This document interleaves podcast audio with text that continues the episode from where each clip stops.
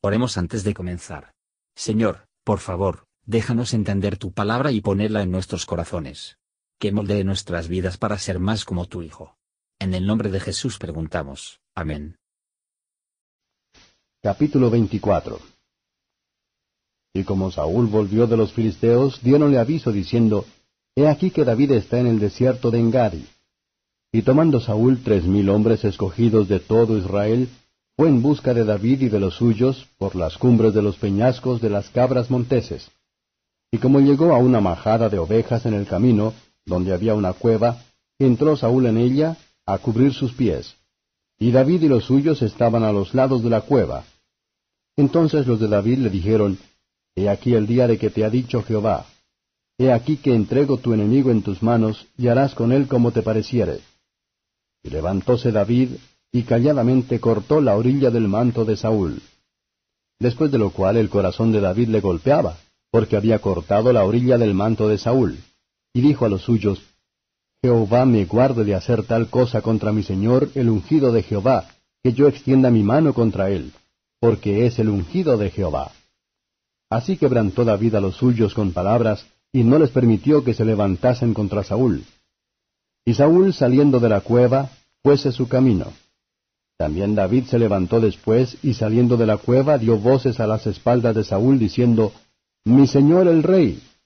Y como Saúl miró atrás, David inclinó su rostro a tierra e hizo reverencia. Y dijo David a Saúl, ¿Por qué oyes las palabras de los que dicen, Mira que David procura tu mal? He aquí han visto hoy tus ojos cómo Jehová te ha puesto hoy en mis manos en la cueva, y dijeron que te matase, mas te perdoné porque dije, no extenderé mi mano contra mi Señor, porque ungido es de Jehová. Y mira, Padre mío, mira aún la orilla de tu manto en mi mano, porque yo corté la orilla de tu manto y no te maté. Conoce pues y ve que no hay mal ni traición en mi mano, ni he pecado contra ti. Con todo, tú andas a casa de mi vida para quitármela. Juzgue Jehová entre mí y ti, y véngueme de ti Jehová, empero mi mano no será contra ti.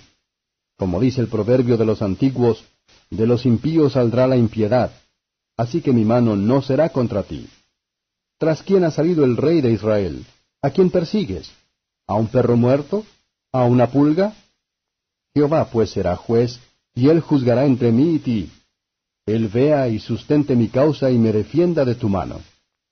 Y aconteció que, como David acabó de decir estas palabras a Saúl, Saúl dijo, ¿No es esta la voz tuya, hijo mío David? Y alzando Saúl su voz, lloró.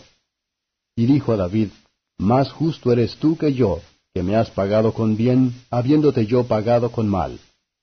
Tú has mostrado hoy que has hecho conmigo bien, pues no me has muerto, habiéndome Jehová puesto en tus manos. Porque, ¿quién hallará a su enemigo y lo dejará ir sano y salvo? Jehová te pague con bien por lo que en este día has hecho conmigo.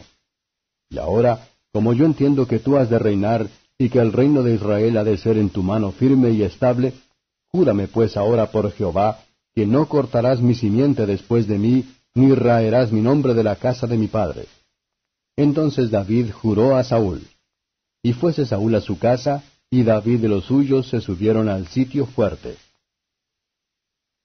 Comentario de Matthew Henry I Samuel capítulo 24, versos 1 a 7. Dios entregó a Saúl en la mano de David.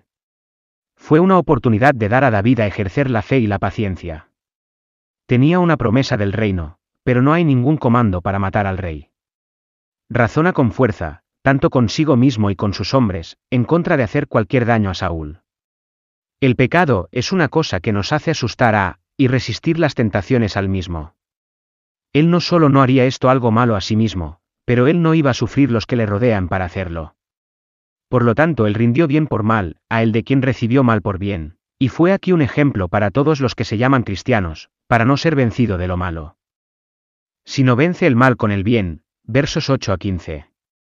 David fue falsamente acusado de búsqueda de dolor de Saúl, que muestra a Saúl que la providencia de Dios le había dado la oportunidad de hacerlo. Y fue en un principio bueno que él se negó a hacerlo. Declara su resolución fija nunca ser su propio vengador. Si los hombres equivocados nosotros, Dios nos derecho, a más lejano, en el juicio del gran día. Versos 16 a 22. Saúl habla como bastante abrumado por la bondad de David.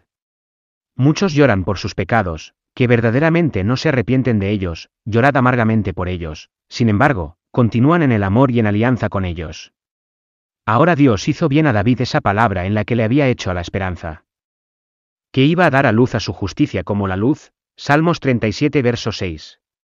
Los que toman el cuidado de mantener una buena conciencia, pueden dejar en manos de Dios para que les asegure el crédito de la misma. Tarde o temprano, Dios hará que incluso los que son de la sinagoga de Satanás a conocer y ser dueño de aquellos a quienes ha amado. Se despidieron en paz. Saúl se fue a casa convencido, pero no se convierte, avergonzado de su envidia a David, pero conservando en su seno que la raíz de amargura, vejado que cuando al fin había encontrado a David, que no pudo encontrar en su corazón para matarlo, como él había diseñado. Malicia a menudo parece muerto cuando solo dormido, y revivirá con fuerza doble. Sin embargo, si las manos del Señor de vinculación de los hombres, o afectar su corazón, para que no nos hacen daño, la liberación es igualmente de Él, es una evidencia de su amor, y una garantía de nuestra salvación, y debe hacernos agradecidos. Gracias por escuchar y si te gustó esto, suscríbete y considera darle me gusta a mi página de Facebook y únete a mi grupo Jesús Answers Prayer.